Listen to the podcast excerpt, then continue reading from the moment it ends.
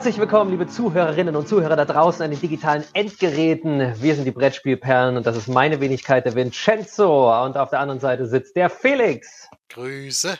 Und der Claudius. Hallo. Wir sagen herzlich willkommen zu unserem neuen Format und zwar ist das Ausgestanzt. Und wir präsentieren euch heute sechs Neuheiten, die wir also frisch ausgestanzt haben. Ich weiß, viele sagen dazu auch ausgepöppelt, aber ich finde das ganz grausig, weil der Pöppel ist ja allgemeinhin die klassische Standardspielfigur, die so aussieht wie der Spiel des Jahres Pöppel, der da drauf ist, der rote. Und auspöppeln ist ja, ergibt ja überhaupt keinen Sinn, weil diesen Pöppel, den packt man ja nicht irgendwo aus. Das sind ja Spielmarker, die man auspackt. Deswegen sage ich dazu ausgestanzt. So, und weil wir hier die Chefs sind, Nennen wir das, das, so, wie wir wollen. Ist das jetzt neuer deutscher Brettspieljargon? Nein, also ähm, jeder von uns stellt jetzt zwei Spiele vor und ich würde sagen, wir fangen einfach mal mit Felix an. Felix, was ist deine Neuheit, die du frisch ausgestanzt auf den Tisch bekommen hast? Zu Weihnachten tatsächlich äh, habe ich bekommen oder kurz davor eigentlich schon, aber da haben wir es ausgiebig gespielt, nämlich Miepel Zirkus. Ein Spiel von 2017 von Cedric Millier und illustriert wurde es von Angelina Costamagne, Mathieu Lessien und Sabrina Tobal. Und es ist in Deutschland äh, bei Pegasus ah, erschienen. Asmodee würde ich sagen, ist es erschienen, ja. Also in Deutschland ist es bei Pegasus erschienen davor. Ah, bei Pegasus, ja genau. Und vorher Ah ja, okay. Gut. Ja, und es ist für zwei bis fünf Spieler. Und ja, was macht man? Was der Titel schon sagt, man ist äh, ein Zirkus und versucht die Zuschauer äh, so gut wie möglich zu beeindrucken. Äh, jeder kriegt eine Manege und ein paar Startmiepel. Das ist dann meist ein blauer und ein gelber. Und dann geht's los mit äh, Aussuchen Aussuchmöglichkeiten. Also jeder, der Startspieler kann also ein, eine, ein paar Attraktionen aussuchen oder ein paar Tierchen aussuchen, indem man einfach eine Karte nimmt. Da sind dann abgebildet zum Beispiel ein, ein Pferd, eine weitere Figur und ein, ein Balken oder sowas in der Richtung. Und die Figuren kann er dann zu sich nehmen. Und das macht dann jeder einmal. Und der letzte Spieler macht dann rückwirkend das nochmal auf der anderen Seite. Äh, da kann er dann auch sich ein Blättchen aussuchen. Das kann er dann äh, auch diese Figuren zu sich nehmen. Also man hat am Anfang eine gewisse Figurenanzahl, ausliegen tun äh, vier verschiedene äh, Kunststücke, die Zusatzpunkte bringen. Äh, an denen kann man sich so ein bisschen orientieren. Da sind dann zum Beispiel zwei weiße Figuren, also weiße Figuren heißt die Figur, die Miebelfarbe ist egal. Äh, die die tragen den Balken auf dem Kopf oder sowas. Äh, das bringt nochmal Zusatzpunkte und all solche Sachen. Und es gibt aber auch Allgemeinpunkte, wenn die blaue Figur am möchte zwingend am Boden stehen, der, der ist Anfänger, der möchte nicht hoch, dafür kriegt man schon Punkt. Der gelbe will immer oben stehen, niemals am Boden. Und der rote will immer an der Spitze stehen. Und auf solche Sachen gilt es dann zu achten und das gilt dann in drei Runden kriegt man eben immer mehr Figuren dazu, kann also immer größere und ja, es geht auch um die Höhe der ganzen, die, die Figuren, die man stellt. Also umso höher man kommt, umso mehr Punkte kriegt man da auch noch zusätzlich. Und pro Runde kommen mehr Figuren dazu. Wird natürlich ein bisschen schwieriger, dann das äh, stehen zu lassen. Oder manchmal baut man dann auch zwei nebeneinander zur Sicherheit, damit es nicht umfällt. Man hat jeweils immer zwei Minuten Zeit. In der letzten Runde ist die einzige, die sich unterscheidet, die dritte. Da äh, ist dann, also man spielt das immer zeitgleich, diese zwei Minuten, alle bauen gleichzeitig auf und nach den zwei Minuten Schluss, wenn es beim letzten Ding umgefallen ist, hast du Pech gehabt, dann zählen ja die Punkte leider nicht.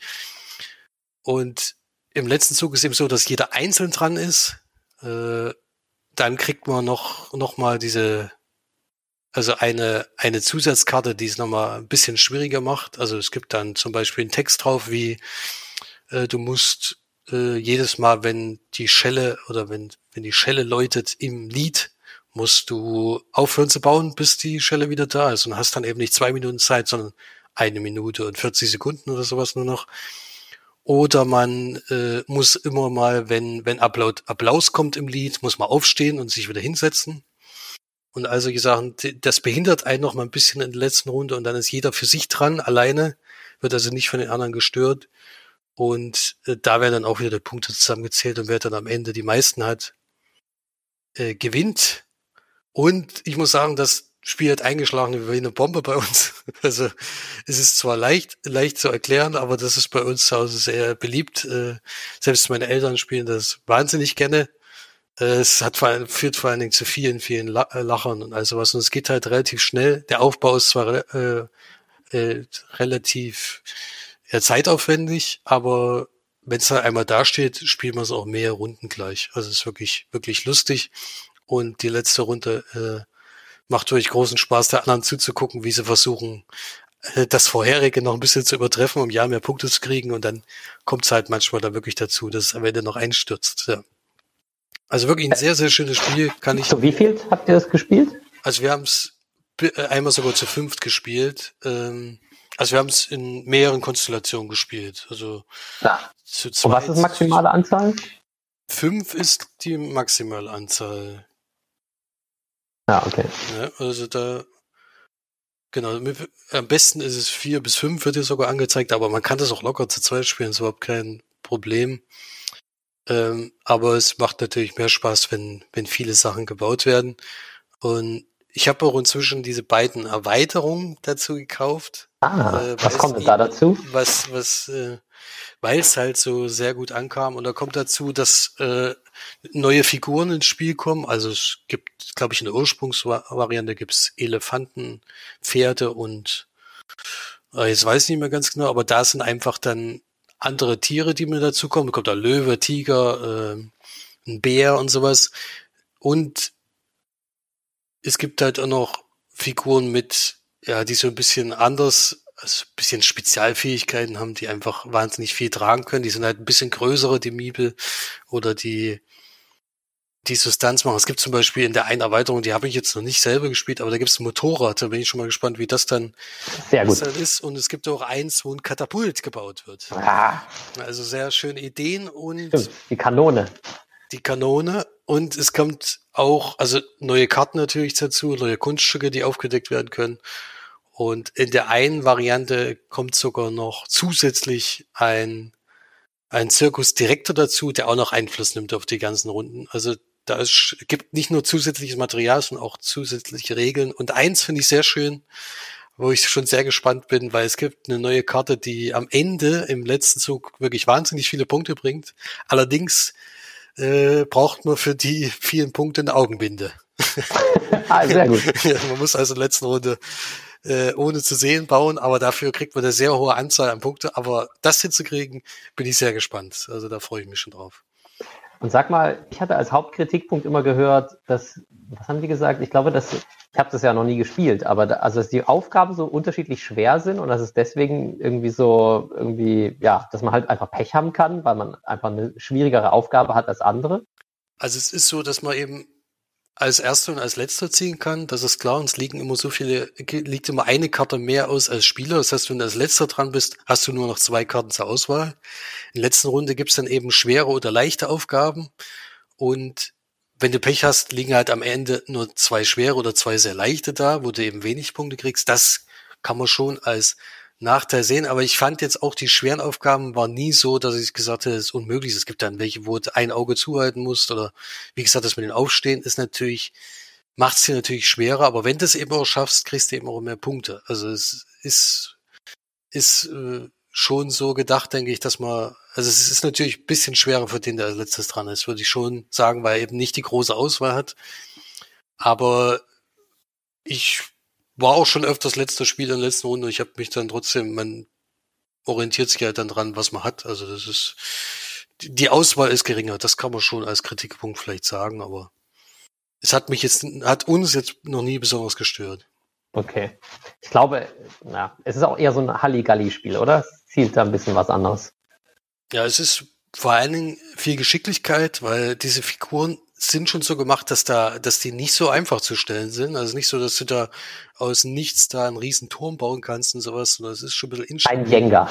Die Kunststücke sind auch unterschiedlich, also es ist dann teilweise auch ein bisschen was schief, so dass es eigentlich nicht mehr oben drauf bauen kannst und sowas. Also es ist nicht nur Halligalli, wo man eben so ein bisschen auf Karten draufhaut oder sowas, sondern eher äh, es macht halt unheimlichen Spaß, da gegenseitig äh, oder gleichzeitig zu bauen und sowas und da irgendwas hinzubekommen, ja.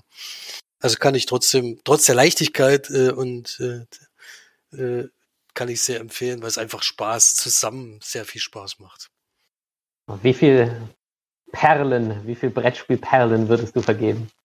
Also diese Ursprungsversion würde ich acht von zehn Brettspielperlen geben. Die Erweiterung habe ich jetzt selber noch nicht gespielt. Fantastisch. Claudius, du bist der Nächste auf der Liste. Was hast du als letztes ausgestanzt und frisch auf den Tisch bekommen? Ich habe Spicy ähm, das letzte Mal ausgepackt. Da gab es aber nichts zum Ausstanzen, weil es ja nur aus, Ka ja. aus Karten besteht. Ähm, aus sehr rutschigen Karten, aber dazu komme ich jetzt gleich noch. Ähm, ja, Spicy gibt es ja jetzt ja, seit letzten Jahr, Mitte letzten Jahres ist das, glaube ich, rausgekommen. Ähm, und das ist ein ja, Bluffspiel.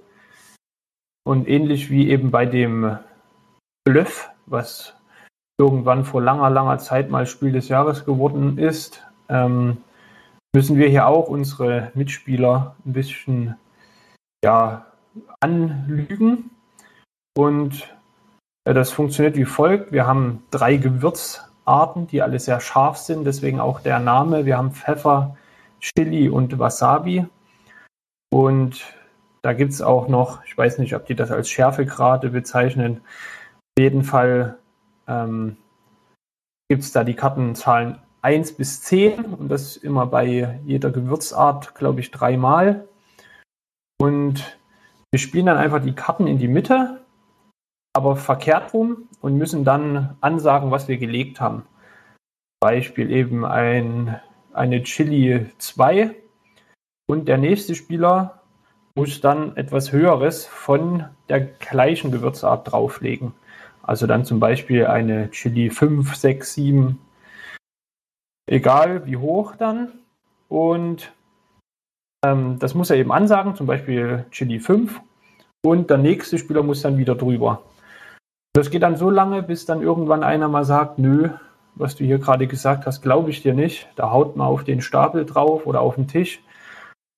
Ja, und sagt dann, bevor man die Karte rumdreht, was denn gelogen war. Und das ist eben der Witz, was das Spiel eigentlich ein bisschen ja, schöner macht als das klassische Bluff. Äh, der muss dann einfach sagen, ist jetzt das Gewürz gelogen oder ist die Zahl gelogen, die du gesagt hast. Ja, und das äh, kommt da schon zu sehr lustigen Szenen am Tisch, weil man sich unglaublich freut, wenn der andere äh, eben gesagt hat, das ist das falsche Gewürz und dann war es aber das richtige Gewürz und die falsche Zahl. Ja, und umgedreht freut man sich natürlich auch, wenn man den anderen ertappt hat, wie er gelogen hat. Ähm, genau, und da kommt es dann halt drauf an, möglichst oft äh, entweder nicht erwischt zu werden, weil man dann schnell seine ganzen Handkarten runtergespielt hat. Oder man kann auch gewinnen, wenn man dauernd auf den Tisch haut und die anderen überführt beim Lügen. Ähm, genau. Also wir hatten da jetzt schon sehr, sehr viele Partien gemacht, weil es auch ein sehr kurzes Spiel ist. Also wenn es alle am Tisch kennen, ist das zehn Minuten runtergespielt. Ähm, aktuell haben wir es halt mit weniger Spielern gespielt, also meistens so mit äh, dreien. Und das Spiel geht aber theoretisch bis sechs laut Plan, äh, was auf der Verpackung steht. Ähm, meiner Meinung nach dürfte es aber auch kein Problem sein, das mit acht Leuten zu spielen. Genau. Der Felix kennt das Spiel auch, weiß ich. Ich habe es auch, auch zu Weihnachten sehr viel gespielt. Äh, von, ich finde es auch äh, ein sehr, sehr schönes Spiel, muss ich sagen. Also ist auch wieder was ganz was Leichtes für die Familie. Das ist immer ganz schön. Und da bei uns zum Beispiel das Würfel die Würfelvariante von Bluff äh, sehr gut gefällt und das auch immer gerne gespielt wurde, kam das auch sehr gut an. Und ist durch diese, diesen einen Kniff sozusagen ist das Spiel auch wirklich wahnsinnig witzig, wenn man dann eben wirklich mal an der Seite sitzt und denkt, ja, er hat richtig gelegen, dass ich fall, dass ich was Falsches hingelegt habe, aber jetzt kommt es halt drauf an, was habe ich falsch gelegt. Und manchmal dieser Glücksmoment, wenn er sich fürs Falsche entscheidet, ist einfach sehr, sehr schön. Ist sehr gut gelungen. Und ja. Äh, war ja auch auf der Nominierungsliste sogar für das Spiel des Jahres. Das war ja Ist ja für so ein kleine, also kleines Kartenspiel ist es gar nicht, ist schon größeres, aber für ein Kartenspiel kommt es, glaube ich, gar nicht so häufig vor. Und nee, Lam, ähm, Hanabi hat damals den Damm gebrochen als erstes Spiel, das als kleines Kartenspiel sogar den Spiel des Jahres gewonnen hat. Mhm. Genau, und Lama war ja auch äh, davor mal nominiert. War als nominiert, aber es kommt jetzt nicht so häufig vor, glaube ich. Das, nee, das ist halt auch nicht so leicht für die, natürlich, ja, so also, zu überzeugen. Deswegen hatte ich das dann auch immer auf meiner Liste gehabt, habe gedacht, also das muss ich wenigstens mal spielen.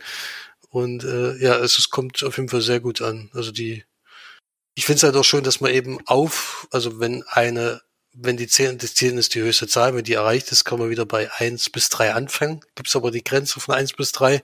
Teilweise hast du da die Karte einfach nicht auf der Hand und du, du weißt, du musst gleich wieder was, was Niedriges legen oder du musst, darfst halt auch nicht auf die 9 oder auf die 8, die 1 oder 3 legen, sondern du musst die 10 legen und ich sag mal, in 50 Prozent der Fälle oder eher noch höher, umso weniger Karten du noch hast, äh, hast du natürlich keine 10 mehr auf der Hand. Und dann kommst du halt ins Schwitzen und musst halt irgendwie versuchen, doch noch irgendwie durchzukommen. Man kann auch passen und sagen, ich ziehe eine freiwillig nach, aber es ist natürlich Ziel des Spiels, alle Karten loszuwerden.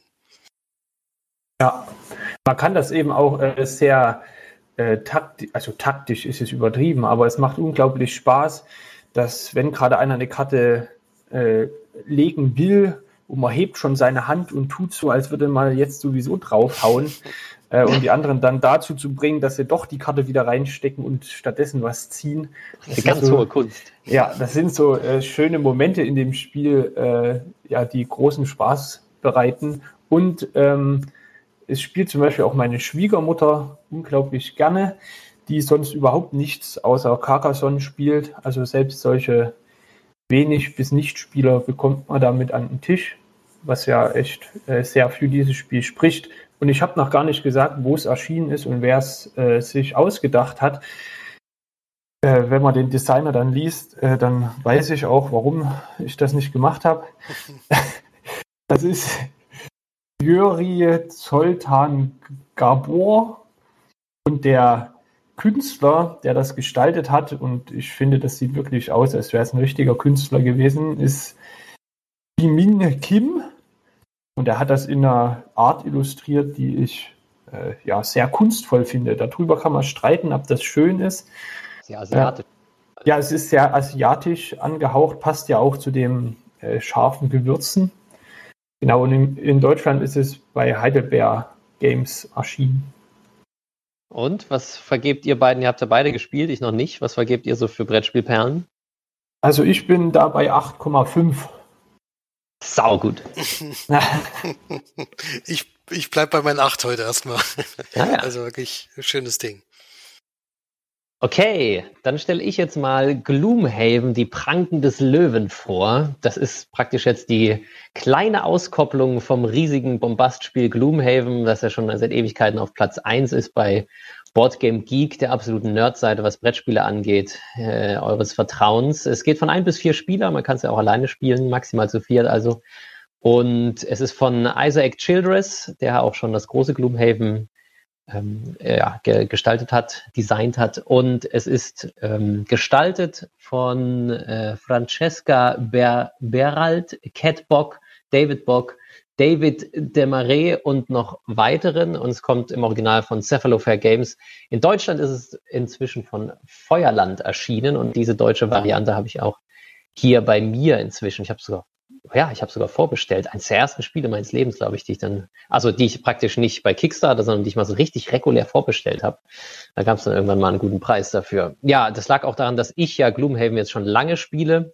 Was ist Gloomhaven? Gloomhaven ist so ein der Versuch, würde ich sagen, so ein Pen-and-Paper-Spiel, also sowas wie was Schwarzes Auge gibt es im Deutschen, ist da am meisten verbreitet. Im amerikanischen Raum ist er am meisten so Dungeons and Dragons. Das gibt es inzwischen auch auf Deutsch oder gibt sicher auch schon länger auf Deutsch, aber ich habe das Gefühl gehabt, zumindest früher, dass das Schwarze Auge bei uns mehr verbreitet ist. Shadowrun ist ja auch so ein Pen-and-Paper-System. Inzwischen gibt es ganz viel im Star Wars-Universum und so weiter.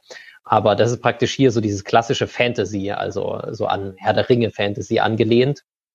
Und ähm, Gloomhaven war halt so der Versuch, das mal als Brettspiel zu machen. Das heißt, es sind da um die 99 sind es, glaube ich, im, im großen Bruder, im Gloomhaven normalen, sind 99 Missionen drin. Du hast so ein riesen spiralgebundenes äh, Kampagnenbuch. Du hast, glaube ich, 14 Helden da drin. Du startest aber nur mit vieren und schaltest dann immer weitere frei.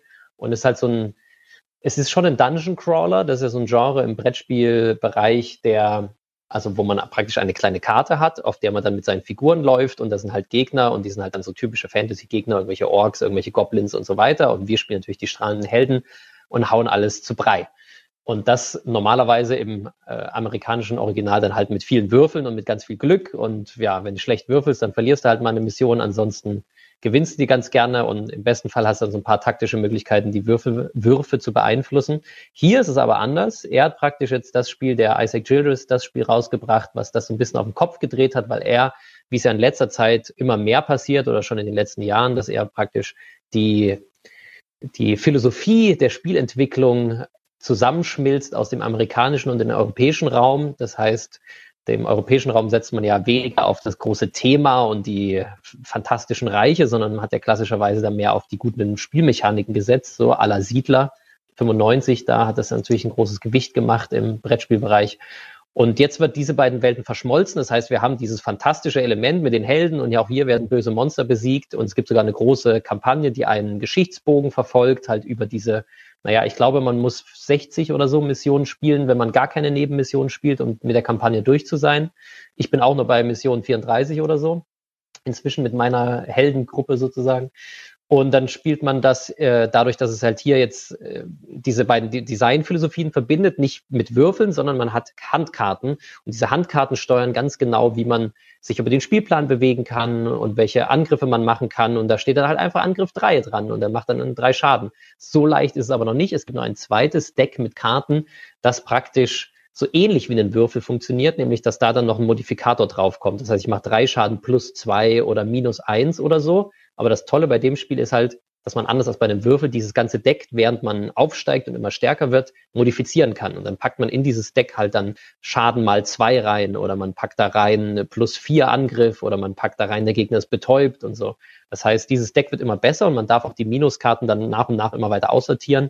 Und dann fühlt man sich schon ziemlich mächtig am Ende und kriegt auch mehr Karten in die Hand, wenn man aufsteigt, wo man dann halt statt, früher konnte ich nur drei Felder gehen, jetzt kann ich vier gehen und auch noch springen oder und mich auch noch unsichtbar machen und so weiter. Das heißt, man hat so eine Charakterentwicklung, die ja sehr thematisch ist, aber die ist technisch halt immer auf diesem sehr, sag ich mal, europäischen Philosophie oder deutschen Philosophie sogar am Anfang von so sehr ja, gut funktionierenden, mechanisch gut funktionierenden Brettspielen angelegt. So. Und diese Verbindung ist jetzt also schon ganz lange auf Platz eins, aber das Problem ist hier absolut, und das äh, sehe ich auch äh, jetzt bei meiner 34. Mission, es ist einfach wahnsinnig viel. Es ist auf der anderen Seite dafür schon wieder gar nicht mehr, also einmal ist die Einstiegshürde auch der Preis, weil dieses Gloomhaven war so eine Riesenbox, unfassbar teuer und äh, hat, glaube ich, so 150 im Original gekostet. Wenn man Glück hatte, kriegt man die mal so um die 100, 110 irgendwie. Ist ja immer noch wahnsinnig viel Geld. Kann man sich auch ein neues Auto für kaufen. Auf jeden Fall sitzt man da mit seinem Gloomhaven rum.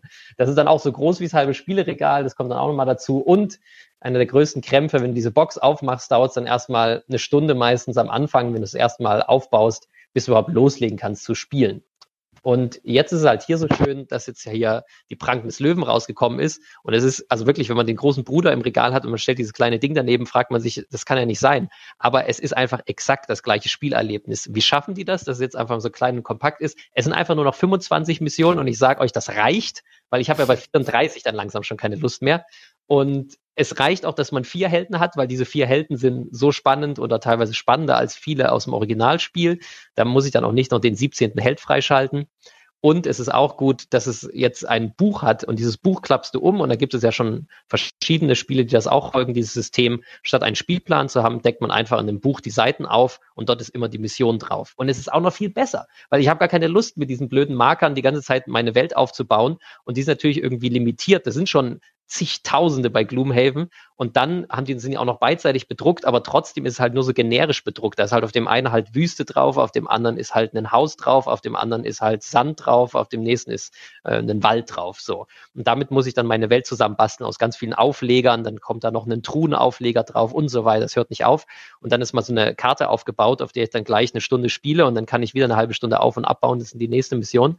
Und hier ist es halt viel besser, hier drehe ich die Seite um und du kannst natürlich viel genauer gestalten. Jetzt spielst du am Anfang gleich eine Mission auf einem Schiff, dann ist da einfach mal ein Schiff drauf. Ja, bei dem anderen Spiel geht das ja dann nicht, weil da habe ich ja nur so generische Welten, da sieht das dann aus halt wie ein Raum, der innen ist. Aber ob der Innenraum jetzt ein Haus ist oder ein Schiff oder was weiß ich, weiß der Kuckuck, ein äh, Glockenturm oder so, es sehe alles gleich aus. Und hier ist es halt jetzt schön, da sieht jede Mission wirklich anders aus. Du blätterst um, dann setzt du da deine drei Schatzaufleger drauf, die Gegner, und dann kannst du losspielen. Das ist dauert ein Bruchteil der Zeit. Ich habe irgendwie gedacht, so drei Minuten oder so statt einer halben Stunde im besten Fall. Also es ist fantastisch. Es bricht also dieses Riesenkonstrukt, was die gemacht haben. Und ich dachte, es wird so ein Einsteigerspiel, aber eigentlich ist das Gegenteil der Fall. Ich würde allen raten, kauft euch gar nicht dieses große Teil, weil das war eigentlich, finde ich, mehr der Versuch, so eine Endlosmission und so ein richtig immersives Spielerlebnis auf den Tisch zu bringen. Aber ganz ehrlich, auch nach der 30. Version wird ein sehr, sehr spannendes und gut gemachtes taktisches Kampfspiel irgendwann langweilig, weil auch da wiederholen sich einfach natürlich gewisse Sachen und auch wenn es da 60 verschiedene Gegnertypen gibt, auch die wiederholen sich dann nach 30 Missionen. Deshalb ich kann Gloomhaven, Pranken des Löwen sehr empfehlen. Es bricht das alles runter. Der Einstiegspreis ist, ist ein Drittel davon. Und wenn du Glück hast, kriegst du sogar noch günstiger. Und ja, also ich, ich kann dazu nur raten. Also wenn euch irgendwie so Fantasy, kooperativ, habe ich noch nicht gesagt, glaube ich, aber kooperative Kämpfe, ja, es ist sehr gut gesteuert von den Gegnern. Auch da könnt ihr noch mal mehr Material weglassen, wenn ihr einfach die App benutzt. Es gibt eine fantastische App dafür. Gloomhaven Helper heißt die. Die funktioniert fantastisch. Die macht für euch alles, was ihr sonst noch mit irgendwelchen Gegnerkarten machen müsstet, macht die eigentlich für euch und sagt dann, was da drauf steht. Die zieht Karten automatisch für die Gegner und so weiter. Das heißt, damit schafft ihr euch auch nochmal einen riesen Verwaltungsklotz am Bein, schafft ihr euch weg dann kann man das Spiel wirklich fantastisch schnell runterzocken. Ähm, und ich glaube, 25 Missionen, die reichen, um für jeden glücklich zu werden. Also ja, ich bin da so zwischen acht und neun Lein äh, Brettspielperlen, weil der, ich habe ja Gloomhaven schon acht gegeben und das hier ist ja definitiv besser. Aber ich bin auch erst bei der fünften Mission und äh, stehen praktisch noch 20 Missionen an. Aber also, wenn ihr zu viel Zeit habt, gerade jetzt im Lockdown und ihr habt jemanden an der Hand, ja, mit dem man irgendwie sowas gerne spielen möchte oder es schon immer mal wollte, so ein immersives, kooperatives Erlebnis, wo man so Kämpfe kämpft und so, das muss man natürlich mögen, völlig klar. Man muss so Fantasy-Welten und Kämpfe mögen. Aber dann ist es, würde ich sagen, das beste Spiel zurzeit in dem Genre. Gloomhaven, die Pranken des Löwen. Ist auf jeden Fall direkt auf meiner Merkliste gelandet. Ja, ich habe auch, ich habe das ja auch schon gepostet auf der Instagram-Seite. Da, da glaube ich, habe ich noch mehr mit heiß gemacht. Ja, so klang es zumindest. Ja, es sah auch wunderschön aus mit diesen im Endeffekt Buch zum Umklappen. Ja, es ist einfach, es ist so eine einfache Lösung und äh, das wollen die jetzt im Nachhinein auch für Gloomhaven rausbringen, aber komm, vergiss es. Also das brauchst du gar nicht mehr anfassen. Und außerdem kommt ja auch noch Frosthaven, das habe ich jetzt noch gar nicht gesagt, der Nachfolger von Gloomhaven und der will ganz viele Feinheiten und auch größere Sachen sehr viel besser machen als das Original und nur 140 Missionen dann. Also da für Leute, die wirklich so drauf sind, würde ich auch sagen, kauft euch auf gar keinen Fall das alte Gloomhaven. Das hat wirklich ausgedient. Äh, Pranken des Löwen ist schon deutlich besser. Und leider, leider ist es mit dem Buch erst ähm, so kurz raus gewesen und die Leute waren danach erst so begeistert. Es kommt auch Frosthaven noch mit diesen 1000 Trillionen Markern.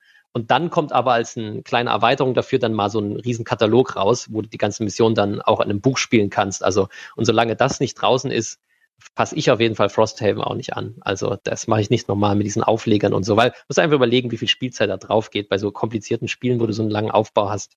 Das ist auch einfach ein bisschen Zeitverschwendung dann. Gerade wenn du dich eigentlich fürs Gloomhaven auch triffst, um dann zwei, drei Missionen zu spielen am Stück und dann merkst du, dass ein Drittel der Spielzeit eigentlich fürs Auf- und Abbauen drauf geht und für die Verwaltung von irgendwelchen Sachen, dann ja, ist man froh, wenn das einfach mal ein bisschen mehr gestreamlined ist. Ja. Gut, Felix, wie sieht's denn aus mit deiner Nummer zwei, die ausgestanzt ist? Ja. Ein Spiel aus der Spieleschmiede von Korax Games in Deutschland erschienen inzwischen. Das war ja früher mal der einzige Verlag in der Spieleschmiede. Inzwischen ja. gibt's ein paar mehr. Inzwischen haben sich ein bisschen aufgetrennt äh, und hier haben wir äh, der, der perfekte Moment als Neuheit äh, für zwei bis vier Spieler äh, von dem Designer Anthony Novo Artist Ronny Libor, Giula Poskay und Sören Meding und Maja Frotzek. Ja, ist, ist, glaube ich, im November kam es jetzt an. Wir haben es jetzt öfters gespielt über die Weihnachtszeit und im Januar und es ist ein gar nicht so einfach zu beschreiben, weil ich finde, Besonderheit ist es ja immer, wenn es ein Spiel schafft, was zu machen, was man vorher noch nicht so richtig gekannt hat. In dem Fall ist vielleicht am besten zu vergleichen mit Sudoku so ein bisschen, aber natürlich ganz anderes Spiel. Äh, weil du gerade vom Aufbau gesprochen hast, bei dem Spiel muss man auf jeden Fall auch ein bisschen Zeit mit einberechnen für den Aufbau. Deswegen auch die 50 bis 90 Minuten. Wenn, da, wenn das wegfallen würde, wäre es auf jeden Fall deutlich schneller. Aber jeder hat zwölf Figuren äh, vor sich stehen, ein Sichtschirm und ein Tisch. Auf dem Tisch stehen auch dann Dekorationen, so wie Teller, Töpfe und vielleicht noch ein Obstkorb und sowas. Und es gilt jetzt für jeden dieser Figuren an den Tisch zu setzen für den perfekten Moment. Das ist in dem Fall ein Foto, was man machen will. Und dann gibt es eben so Karten, wo eine Figur drauf ist. Da stecken immer drei Aufgaben drinne. Äh, zum Beispiel ist da der Hund des Hauses und da drin ste steckt dann die Karte, ich möchte gerne am Tisch sitzen oder ich möchte gerne in der letzten Reihe stehen oder ich möchte von der Frau im gelben Kleid verdeckt werden. Oder ich möchte die Person verdecken und solche Sachen. Gibt sie also drei Aufgaben. Du hast aber vier von diesen Mappen am Anfang schon vor dir liegen. Die musst du schon alle erfüllen. Das geht meistens nicht perfekt, denn gibt dann teilweise auch Sachen, wo drin steht, ich möchte in der ersten Reihe stehen, ich möchte in der vierten Reihe stehen. Du musst also so gut wie möglich die Aufgaben erfüllen. Gleichzeitig aber eben auch die anderen Figuren so gut wie möglich setzen. Also das ist schon am Anfang relativ, also geht's noch, weil der Tisch noch sehr frei ist. Und ab dann kommt dann so Aufgaben, werden dann Aufgabenkarten aufgedeckt, die diese Mappen vermischen mit den anderen Spielern. Das heißt, da steht dann drauf, äh, gib zwei Mappen an deinen linken Nachbarn weiter und krieg eben zwei Mappen vom nächsten. Dann erfüllst du die wieder, da wird's dann schon ein bisschen schwieriger. Und es geht dann so weit, dass man irgendwann alle Figuren eingesetzt hat, auch teilweise Mappen mehrfach hatte, um nochmal nachzukontrollieren, weil dann eben kommt, legt zwei Mappen in die Mitte und nimmt dir die zwei, die in der Mitte liegen oder wieder weg. Teilweise liegt da natürlich was, was du vorher schon hattest. Das ist ganz gut, weil du vom Anfang das natürlich vielleicht schon wieder vergessen hast und dann nochmal nachkontrollieren kannst. Und am Ende macht man dann ein Foto. Äh, wenn man es richtig spielt, macht man auch ein Foto. Man kann es natürlich auch einfach umklappen und zählen. Man macht ein Foto und dann geht man die Mappen durch, welche man äh, gut erfüllt, also welche man gut erreicht hat. Da gibt's halt einen Punkt für jede Karte, die man erfüllt hat. Und wenn man eben alle drei erfüllt, gibt's dann eben die doppelte Punktzahl und da wird dann gezählt.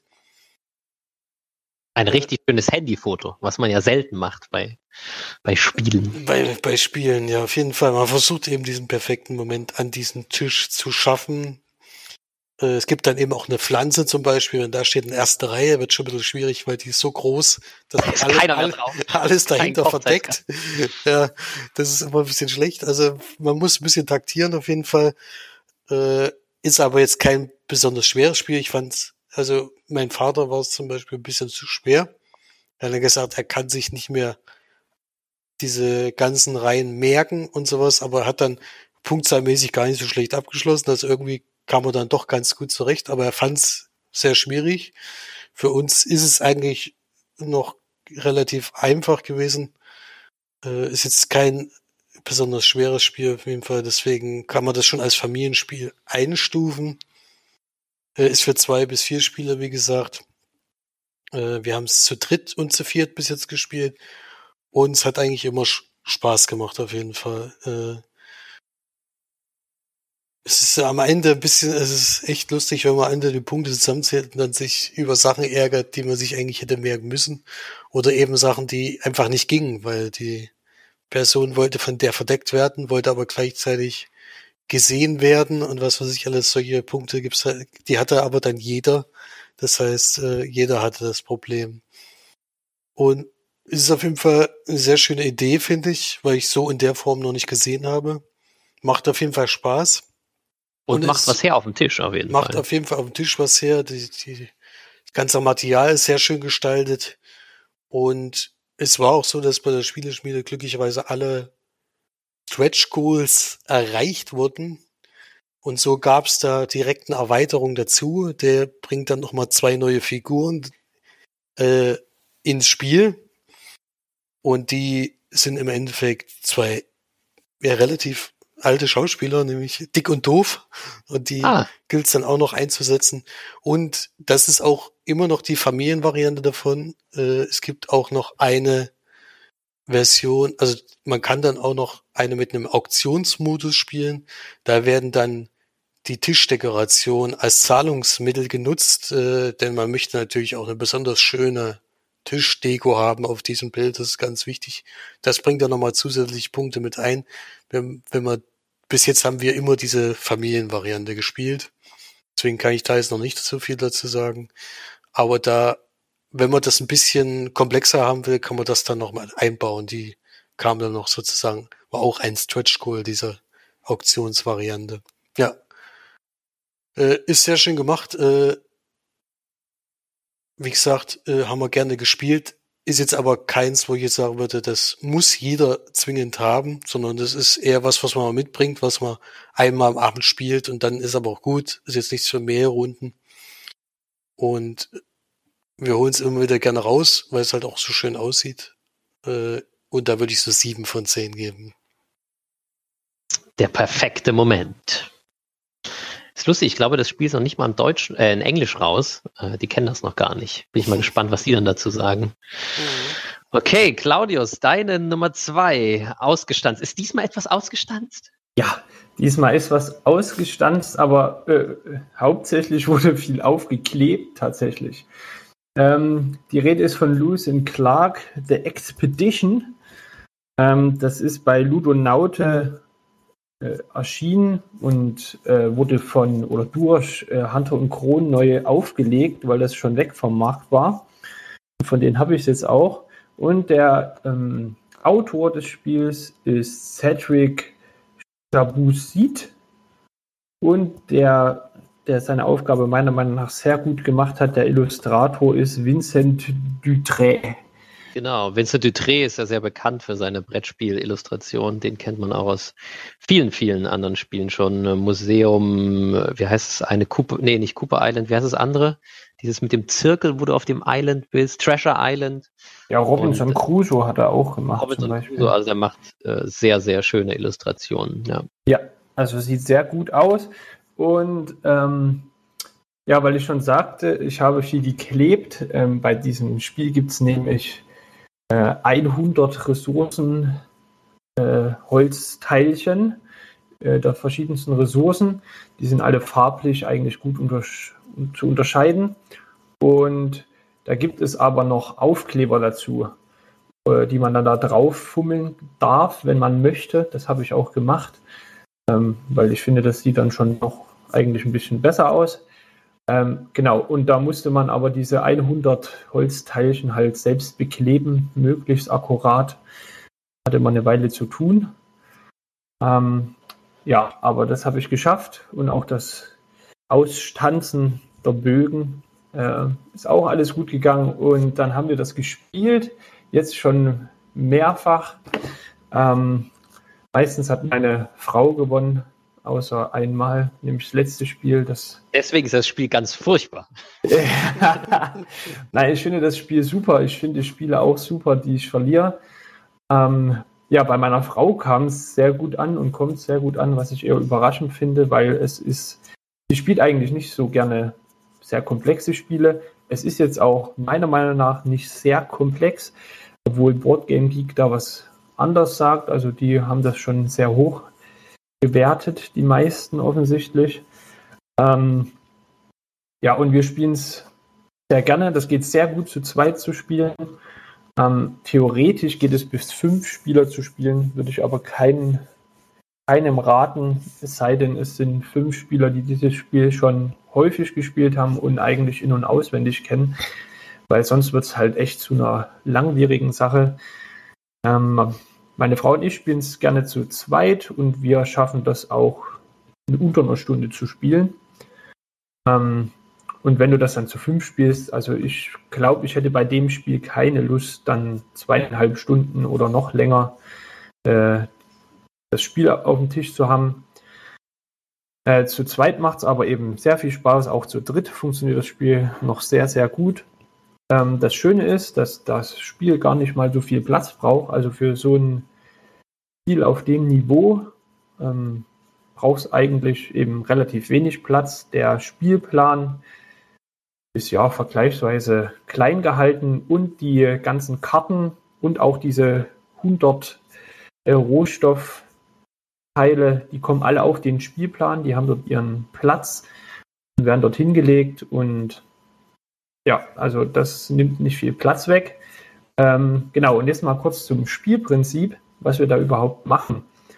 Ähm, bei, den, bei den Amerikanern ist ja die Expedition von Lewis und Clark offensichtlich sehr bekannt. In Deutschland eher weniger.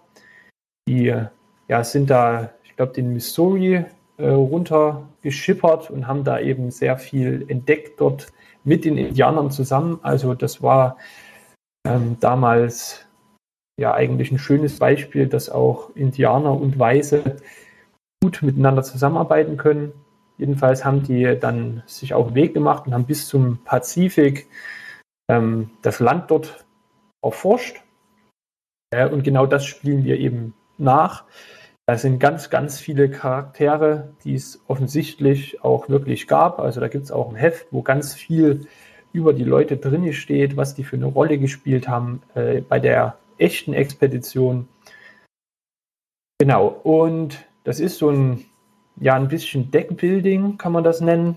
Ähm, und Worker Placement, was da kombiniert wird. Und jedes Mal, wenn man dran ist, muss man entweder ein, ja, eine Spielfigur, eine Indianerspielfigur auf den Spielplan setzen, um zum Beispiel Rohstoffe zu bekommen oder Boote zu bauen. Ähm, oder man spielt eine Karte aus, die man auf der Hand hat und die muss aber, damit die auch was bringt, aktiviert werden. Die aktiviert man entweder mit einer anderen Karte, die man dann falsch rum unter die eigentlich aktivierte Karte drunter schiebt ähm, und dann quasi erstmal nicht mehr nutzen kann. Oder man äh, setzt auch zum Aktivieren dort drauf solche Indianerfiguren. Und dann ist zum Beispiel der Clou dabei, dass man diese Karte bis zu dreimal aktivieren kann und dann kann man die Aktion halt so oft ausführen, wie man es aktiviert hat, also ein bis dreimal. Ähm, wenn man die jetzt so oft aktiviert, äh, hat man halt quasi die Aktion oft, aber man hat halt dann ähm, entweder eine gute Karte drunter gesteckt, die drei Aktivierungspunkte hat, oder eben drei Indianer oder so da drauf gestellt. Und da muss man halt immer gut abwägen, was macht am meisten Sinn, äh, wann setzt man die Karte wie oft ein. Ähm, und das Spiel ist, finde ich, sehr ausgewogen und äh, da gibt es jetzt keine überstarken Aktionen oder Karten, sondern äh, wenn man sich da die richtige Strategie ausdenkt, ähm, ja, kommt man da eigentlich mit oder können einen alle Aktionen irgendwas bringen. Ähm, und da gibt es halt auch so zwei verschiedene Grundstrategien, sage ich mal. Es gibt so welche, die äh, fahren eigentlich sofort los äh, auf dem Missouri und ähm, stellen sich quasi gar kein besseres Deck zusammen. Und andere, die bleiben dann erstmal äh, ganz am Start und stellen sich erstmal ein paar gute Karten zusammen, die man sich halt kaufen muss. Und ja, beides funktioniert halt nicht. Losfahren und sich gute Karten zusammenzustellen ja, geht einfach nicht. Ähm, genau, und da ist es dann alleine schon spannend zu sehen, ob dann die, die ziemlich schnell die Reise gestartet sind, es schaffen, eher ans Ziel zu kommen oder schaffen es dann noch die, die viel später starten, mit ihren hoffentlich gut zusammengestellten Karten äh, die anderen Spieler zu überholen. Ähm, genau, ich hatte zum Beispiel am Anfang den Fehler gemacht, dass ich nicht gewappnet fürs Gebirge war. Ich bin ziemlich schnell losge losgefahren mit einem Booten und habe dann vom Gebirge gemerkt, Mist, ich habe eigentlich gar nichts, mit was ich hier ernsthaft schnell übers Gebirge komme. Da hatte mich meine Frau dann sehr schnell abgehängt und das ist auch ziemlich deutlich. Also das erste Spiel und auch das zweite Spiel habe ich sehr deutlich verloren. Ähm, und das letzte Spiel, was ich jetzt gespielt habe, habe ich knapp gewonnen. Ähm, ja, es ist oft spannend, äh, das Spiel. Und ja, die, die Vielfältigkeit, äh, die dieses Spiel bietet, hat halt dann auch einen großen Videospielreiz. Also Spiel kommt bei uns, denke ich, noch häufiger auf den Tisch und dafür, dass es jetzt erst sehr kurz bei uns im Haus zur Verfügung steht, kam es auch schon ziemlich oft auf den Tisch. Ich glaube, wir haben jetzt insgesamt sechs Mal gespielt. Ja, und da werden sicher noch einige Partien dazukommen, denke ich mal. Wir haben jetzt auch mit den ähm, und Kronkarten, die haben wir jetzt mit reingemischt. Die, die werden wir das nächste Mal benutzen. Das sind eben noch mal ein bisschen ja, äh, aufwendigere, ist übertrieben, aber es ist, ich, sie haben halt noch mal spezielle Effekte. Ähm, und die werden wir dann uns das nächste Mal mit angucken. Ja. Sind die jetzt extra in der Version dazugekommen? Genau, das sind auch richtig ähm, Hunter und Kron, die da neu illustriert wurden. Also da gibt es dann richtig Mr. Hunter, Mr. Kron und da gibt es dann auch noch den ihre Frauen und so noch andere, die halt bei Hunter und Kron mit auf dem Kanal wirken. Also auch da... historisch verbriefte Figuren. ja, also Figuren, die es wirklich gab, aber nicht bei der Expedition dabei waren, ja. Genau, aber ähm, die haben wir bisher noch nicht gespielt. Die haben eben nochmal so ja, extra Effekte, die ja laut äh, von Get on Board, der äh, ist ja absoluter Lewis and Clark Fan. Äh, der hatte eben gesagt, diese Charakter sollte man vielleicht erst so reinnehmen, wenn man das Spiel schon ein bisschen begriffen hat. Ähm, ja, wir haben es jetzt begriffen. Das Spiel, denke ich, spielt sich jetzt schon ganz flott. Und da haben wir die jetzt mit reingemischt, haben sie aber noch nicht gespielt.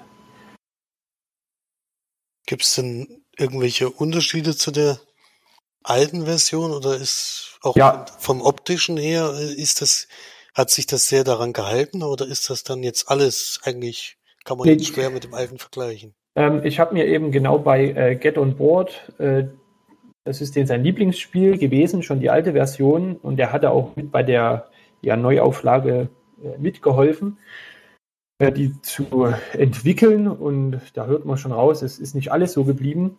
Die Illustrationen sind im Großen und Ganzen geblieben. Das Cover ist anders geworden, also von der Box. Aber sonst auf dem Spielplan wurde die Ikonografie ein bisschen überarbeitet, auch besser gemacht. Also ich habe mir das Video angeschaut, wo der das auch richtig zeigte, wie das früher aussah, wie es jetzt aussah. Äh, das haben sie ja ein bisschen vereinfacht. Sie haben auch ein paar Charaktere die Effekte ein bisschen, ein kleines bisschen abgeändert, manches ein bisschen vereinfacht und manche Karten hatten sie eben ähm, rausgenommen. Äh, und das ist quasi, also diese Effekte, die dann ein bisschen komplizierter in Anführungsstrichen sind, äh, die haben jetzt diese neuen Promo-Kärtchen, die da äh, mit drinne liegen. Also die kann man sich dann eben noch reinmischen, aber für den Start ist das erstmal besser geeignet. Und was sie deutlich verbessert haben, wurde gesagt, ist, dass man, ähm, das hatte ich noch gar nicht erwähnt, äh, wenn man seine ganzen Hand oder seine Karten, die man ausgespielt hat, wieder zurück auf die Hand bekommen möchte, äh, muss man sein Lager aufschlagen. Und das Lager aufschlagen kostet Zeit. Und früher muss das so gewesen sein, dass wenn man das Lager aufgeschlagen hat und man ja viele Zeitstrafpunkte bekommen hat, weil man zum Beispiel zu viele Rohstoffe im Boot hat, äh, da musste man den Missouri wieder runterwandern. Und das ist thematisch schon mal total blöd, wenn dann die Leute auf einmal, bloß weil sie ein großes Lager aufgeschlagen haben, wieder nach unten schippern. Ähm, und dann haben sie eben das jetzt geändert. Da kriegt man so Zeitmarker, ähm, die man dann erst abbauen muss, wenn man dann quasi die Reise fortsetzt. Äh, wenn man dann meinetwegen das nächste Mal vier Schritte generiert und man hat zwei solche Zeitmarker, gibt man die zwei Zeitmarker weg und geht dann quasi nur noch zwei Schritte. Das ist zum Beispiel eine Verbesserung und auch so in der Anleitung müssen die ein paar Fehler beseitigt haben, haben auch ein paar neue reingemacht, offensichtlich. Ähm, das hatten sie zumindest in ihrem eigenen Video dann gesagt, dass so ein paar kleine Fehler drin sind, wobei die Fehler, die sie dort genannt haben, in der Anleitung, die ich habe, gar nicht drin sind. Das haben sie also offensichtlich schnell nochmal korrigiert. Ähm, ja, aber alles in allem, so wie mir das vermittelt wurde, sollen eigentlich, eigentlich nur Verbesserungen stattgefunden haben bei eigentlich fast identischer Optik. Mhm. Das klingt spannend. Ja, also ich kann das Spiel sehr, sehr empfehlen. Und ähm, Ja, ich habe dem Spiel auch schon auf unserer Instagram-Seite, wer uns da folgt, der weiß das schon, äh, jetzt schon mal neun von zehn Brettspielperlen gegeben. Absurd. Und, absurd. und, und könnte mir auch noch eine Steigerung äh, vorstellen, wenn uh. nämlich, ja, wenn mir das Spiel nach 20 Partien immer noch sehr gut gefällt, dann würde ich das auch noch vielleicht noch auf 9,5 hoch denken. Steigt es auf zu Marco Polo. Ja, äh, Marco Polo hatte ich, glaube ich, nicht mit äh, 9,5, oder? Oh, Nein, ich okay. glaube nicht. nicht. Also, das, ah, äh, also es würde jetzt, glaube ich, so auf dem Niveau mit Marco Polo stehen und könnte eben das, denke ich, noch überholen. Bess, besser als Marco Polo. Oh mein Gott. Also ich finde das äh, super gut, ja. Ah, Wahnsinn. Okay, Gut, dann äh, kommen wir zum letzten Spiel. Mein zweites Spiel, das ich heute vorstelle, das ist auch ganz, ganz frisch ausgestanzt. Ich habe es mir vorbestellt, wie neuerdings halt öfter, wahrscheinlich durch Corona. Und zwar Dune Imperium. Das ist noch die englische Version. Die deutsche kommt jetzt im, soll im März kommen. Wir wissen ja, in diesen Zeiten ist alles anders. Wer weiß, wann es wirklich rauskommt. Aber ja, durch die Vorbestellung ist mein Exemplar von Dune Imperium schon da. Ich sehe gerade, das sollte eigentlich schon im Januar lieferbar sein. Auch deutschlandweit auf Englisch dann schon aber ist es halt irgendwie noch gar nicht, wenn ich das richtig sehe. Dune Imperium ist von Paul Dennen, also der ist der Spieledesigner und das ist derjenige, der auch schon, manche werden vielleicht schon Klonk kennen, das im Schwerkraftverlag erschienen ist und dann gibt es auch das neuere Klonk und der hat auch Eternal gemacht, ein Spiel, das es leider noch nicht auf Deutsch gibt, wo ich jetzt aber sehr aufmerksam geworden bin. Das soll so ähnlich wie Star Realms sein und für Star Realms Klone bin ich ja immer zu haben. Deshalb ähm, ja, habe ich da gerade die Augen offen. Wenn es mal wieder gibt, dann werde ich da mal zuschlagen. Ich bin schon ganz neugierig, weil der macht sehr, sehr gute Deckbilder und versucht die auch immer mal ein bisschen anders zu machen. Gestaltet ist es, also optisch gestaltet ist es von Clay Brooks und Nate Storm. Ist im Original bei Direwolf erschienen. Bei uns wird es auf Deutsch dann von Asmodee kommen, was mich schon ein bisschen gewundert hat, weil eigentlich werden diese Spiele von Paul Denn und in seinem Direwolf Verlag wurden eigentlich bisher von Schwerkraft gemacht. Also können wir uns jetzt um günstigere Spiele freuen, weil bei Schwerkraft hat man ja meistens einen sehr hohen Preis, aber dafür ist natürlich auch kein kleiner Verlag mehr, sondern dann natürlich das große Mutterschiff Asmodee. Also das ist dann, vielleicht möchte man da ja auch gerne etwas mehr zahlen, um eher kleinere Verlage zu unterstützen, als jetzt hier den ganz großen, aber das, wie man will. Auf jeden Fall ist es auf der Lizenz vom Film aufgebaut. Also es spielen da Karten, es ist ein hauptsächlich kartenbasiertes Spiel, es ist auch ein Deckbauspiel. Das spielen viele Illustrationen mit, die direkt aus dem Film kommen, den wir leider alle noch nicht sehen durften. Der sollte ja eigentlich schon raus sein. Deswegen finde ich es interessant, dass das Brettspiel schon rauskommen durfte, weil da wohl auch Spoiler drin sind. Also der eine Charakter, ich bin auch großer Dune-Fan, also der Wüstenplanet im Original von Frank Herbert ähm, bin ich großer Fan, deswegen ist mir auch gleich aufgefallen, dass da schon Schauspieler durch die Karten geleakt wurden, die bisher noch nicht im Trailer vorkamen. Das ist schon ganz lustig, weil die halt hier abgebildet sind. Aber wie es eigentlich immer guter Brauch sein sollte, sind das keine blöden Movie-Stills, also keine Fotos vom Set und vom, vom Drehen, sondern es sind einfach richtig gezeichnete, gemalte Illustrationen, die auch ähnlich oder ganz ähnlich aussehen wie halt Szenen im Film. Aber man kann damit natürlich dann sehr viel abstrakter umgehen und alles ist aus einem Guss und man hat nicht dieses Problem, dass wenn man dann irgendwann eine Erweiterung rausbringt und dann Charaktere einführt, die es gar nicht im Film gibt, das ist hier übrigens auch schon der Fall, dann äh, sehen die auf einmal dann irgendwie, keine Ahnung, nimmt man irgendein Foto von irgendwie Klaus und macht dann mit Photoshop irgendwie so eine, so eine Uniform wie aus dem Film dran oder so, keine Ahnung. Das ist manchmal nimmt das ja ganz grausige Züge an. Auf jeden Fall ist es hier sehr schön gestaltet, weil es halt wirklich gezeichnet und gemalt ist. Das sind ja so Probleme, die man mit der Lizenz manchmal haben könnte. Und auch, wie es halt Paul Denn schon öfter jetzt gemacht hat, verbindet er hier wieder einen Deckbaumechanismus und packt aber was oben drauf. Wer sich an Klonk erinnert, das war so ein Spiel, da geht man halt in so eine Höhle und will den Schatz klauen und hat praktisch ein äh, Feld, ein Brettspiel dabei, wo man sich halt dann mit seiner Figur drüber bewegt und deswegen auch so Bewegungskarten braucht in seinem Deck, was man immer mehr aufbessert. Hier ist es so, dass wir praktisch, und das ist sehr, sehr clever gemacht, wir haben also Karten, die wir auch immer weiter verbessern, also einen Stapel an Karten, den wir immer weiter verbessern können, auch ein bisschen ausdünnen können und Karten wieder rausschmeißen können. Und diese Karten werden gleich für mehrere Sachen benutzt, nämlich auf diesen Karten sind Zeichen drauf, wenn wir die Karten ausspielen, die uns anzeigen, auf welche Plätze wir unsere Agenten heißen sie hier. Letztendlich ist dann halt ein Arbeitereinsatzspiel, aber wir spielen also die Karten aus und da ist dann Orte drauf, auf denen wir jetzt unsere Arbeiter einsetzen können. Das heißt, die Karten geben einmal vor, wo überhaupt unsere Arbeiter hin dürfen. Das heißt, wir können uns dann dementsprechend auch Karten kaufen, um auf andere Felder gehen zu können oder bestimmte Felder öfter besuchen zu können. Auf der anderen Seite können wir Karten nicht nur in dieser Phase des Spiels ausspielen, sondern es gibt eine zweite Phase im Spiel, wo wir die Karten ausspielen können und da ist auf jeder Karte noch ein unterer Bereich, der so ein bisschen wie so ein Universum aussieht, markiert.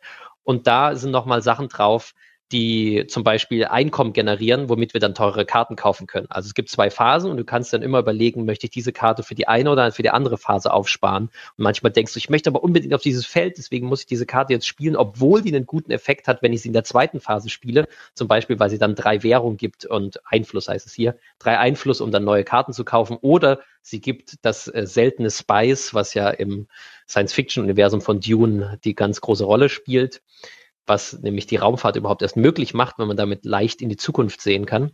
Es ist wie eine Droge, äh, die da geerntet wird auf diesem Wüstenplaneten.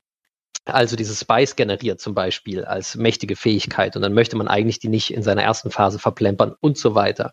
Das macht halt ganz viel taktische Möglichkeiten. Und das ist halt eine, eine super interessante Verschmelzung von Arbeitereinsatz und Deckbau, wo jetzt ja auch dieses neue, wie heißt es, Expedition von Anak oder so erschienen ist, was ich jetzt noch nicht gespielt habe. Aber ich bin halt auch mehr für dieses Science-Fiction-Thema zu haben, gerade weil mich das einfach noch mehr interessiert als, und es soll, glaube ich, noch ein bisschen komplexer sein als das, ähm, als das äh, Anak-Spiel. Die Expedition, ich habe es gerade den Namen falsch gesagt, ich weiß nicht genau, wie es heißt, als von CGE. Und ähm, genau, Jetzt haben wir dann auch noch diese zweite Phase und dann gibt es noch eine dritte Phase, da kommt dann noch mal was dazu. Es gibt nämlich noch so eine Art, kann man es Kampf nennen, aber es ist fast mehr so ein Einflussspiel. Also es ist eher ein Kampf, der ein bisschen abstrakter ist. Man kann nämlich dann noch, jeder hat so eine Garnison, in der Einheiten stehen und man kann dann immer noch um verschiedene Gebiete, das wird immer am Anfang der Runde, wird eine Karte aufgedeckt und dann steht drauf, diese Runde geht es um den Kampf und das sind dann immer Kämpfe, die tatsächlich halt im Roman stattfinden, dann um den Kampf um diese und dieses Feld meistens ist dann ein Kampf um den Feld, was tatsächlich auf dem Spielplan drauf ist. Da kann man dann noch mit anderen Karten oder mit diesen Karten wiederum dann seine Einheiten hinschicken oder mit Feldern, die man mit dem Arbeiter besetzen kann, schickt man dann Einheiten aus seiner Garnison in den Kampf und dann wird am Ende halt geguckt, wer hat die meisten Kämpfer oder man spielt halt seine Karten in der zweiten Phase aus, wo man dann nicht nur Einfluss dazu gewinnen kann, um neue Karten zu kaufen, sondern manchmal gibt es auch Karten, die da noch Kampfesstärke obendrauf rechnen. Die möchte man dann in der Phase auch gerne ausspielen, um dann eventuell einen Kampf für sich zu entscheiden. Ein Kampf endet allerdings immer damit, dass alle Einheiten, die am Kampf beteiligt sind, sterben das ist ein wichtiger Mechanismus, dass nicht einer, der immer viele Einheiten gehortet hat, ständig alle Kämpfe gewinnt, sondern die werden praktisch alle wieder vom Spielplan genommen. Und dann kriegt man halt den Bonus, der am Anfang der Runde angezeigt wurde. Und der ist ganz unterschiedlich. Und das ist auch super spannend. Es gibt halt dann Kämpfe, die um ein bestimmtes Feld auf dem Spielplan stattfinden können. Und derjenige, der das diesen Kampf dann gewonnen hat, der legt dann so einen Marker dahin und der kontrolliert dann dieses Gebiet. Und das Spannende ist, dass man dann immer einen Bonus kriegt, wenn entweder jemand, einen Gegner dieses Feld besetzt im Arbeitereinsatzteil oder wenn man selbst das Feld besetzt, kriegt man dann auch immer einen Bonus. Also das Feld wird für dich nur besser, egal ob du oder ein Gegner dann da drauf geht. Und das ist sehr spannend. Also es hat dann wieder viele schöne Mechanismen, die wieder zurückkommen.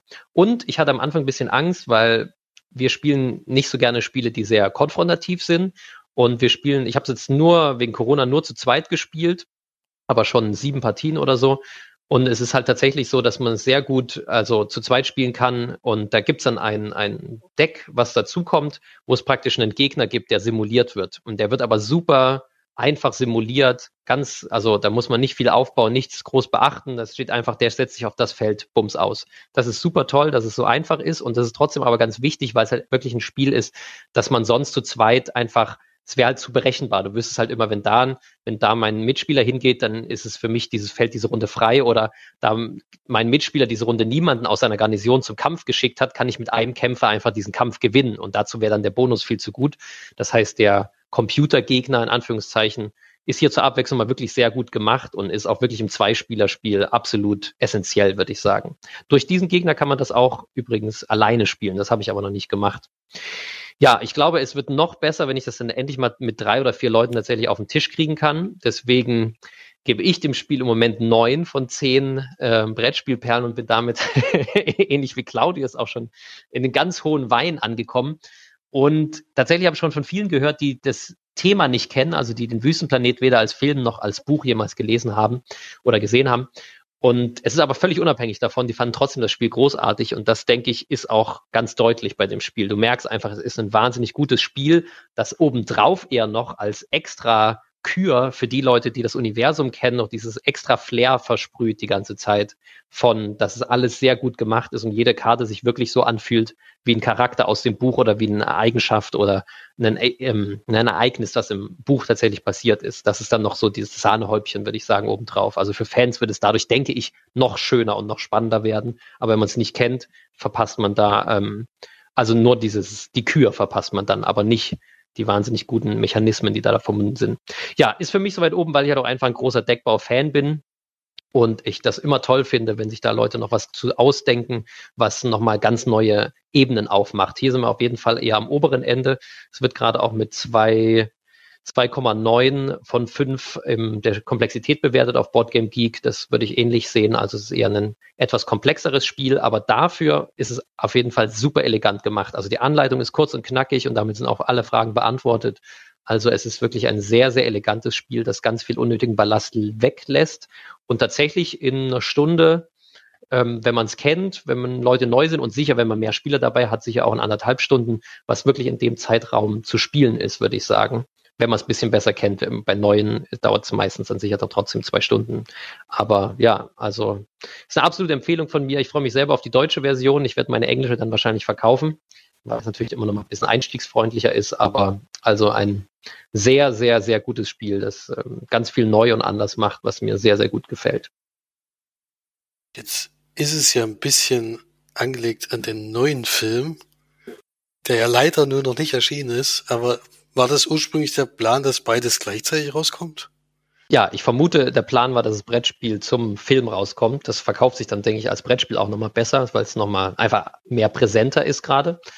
Und man sieht aber, dass das Spiel glücklicherweise sich da ja komplett drüber hinwegsetzt. Also es gibt Karten, Sachen, es gibt Charaktere, die überhaupt nicht im Film auftauchen und die trotzdem halt dadurch, dass es halt so schön gestaltet ist, man einfach nahtlos einbinden kann und dadurch ist es schon sehr autonom im Vergleich zum, zum Film. Und das ist halt, glaube ich, auch sehr, sehr clever gelöst, weil du dadurch auch Erweiterungen bringen kannst, wovon ich sehr stark ausgehe bei dem Spiel, weil für Klonk gab es auch viele Erweiterungen und so. Also ich gehe davon aus, dass es da Erweiterungen geben wird und dadurch hast du natürlich viel mehr kreativen Spielraum. Also die, ja, die betreten den Raum des Filmes und die Charaktere, die man aus dem Film kennt, sehen hier halt so aus, aber die hätte man sich ja sonst auch einfach ausdenken müssen. Und genau, deswegen sind die da, glaube ich, äh, gleichzeitig am Film dran, aber gleichzeitig gehen die auch ihren eigenen Weg in, innerhalb dieses Universums. Aber haben halt die Optik des Films übernommen, also was die Rüstungen und die, die Raumschiffe angeht zum Beispiel. Da lehnen sie sich natürlich dann komplett an den Film an. Du freust dich wahrscheinlich schon auf die Partie mit deinem Bruder, der ja riesen Tune-Fan ist. Auf jeden Fall. Also der hat auch schon gesagt, er möchte es über Zoom mit mir spielen. Ich glaube, das ist etwas herausfordernd, aber ähm, ja, ich glaube, es ist nicht unmöglich. ja. Okay, gut. Also, dann äh, verabschieden wir uns. Das war unsere erste Ausgestanzt-Folge. Jetzt haben wir euch sechs Neuheiten präsentiert. Könnt ihr vielleicht mal in den Kommentaren schreiben, wie ihr das so fandet. Ansonsten folgt uns natürlich bei Brettspielperlen auf Instagram. Das sind wir ganz groß. Da kommt mindestens jeden Tag ein neues Spiel, wird da vorgestellt bei uns. Und da hauen wir richtig Content raus. Also, wir verabschieden uns und sagen bis zum nächsten Mal. Eure Brettspielperlen. Ciao, ciao.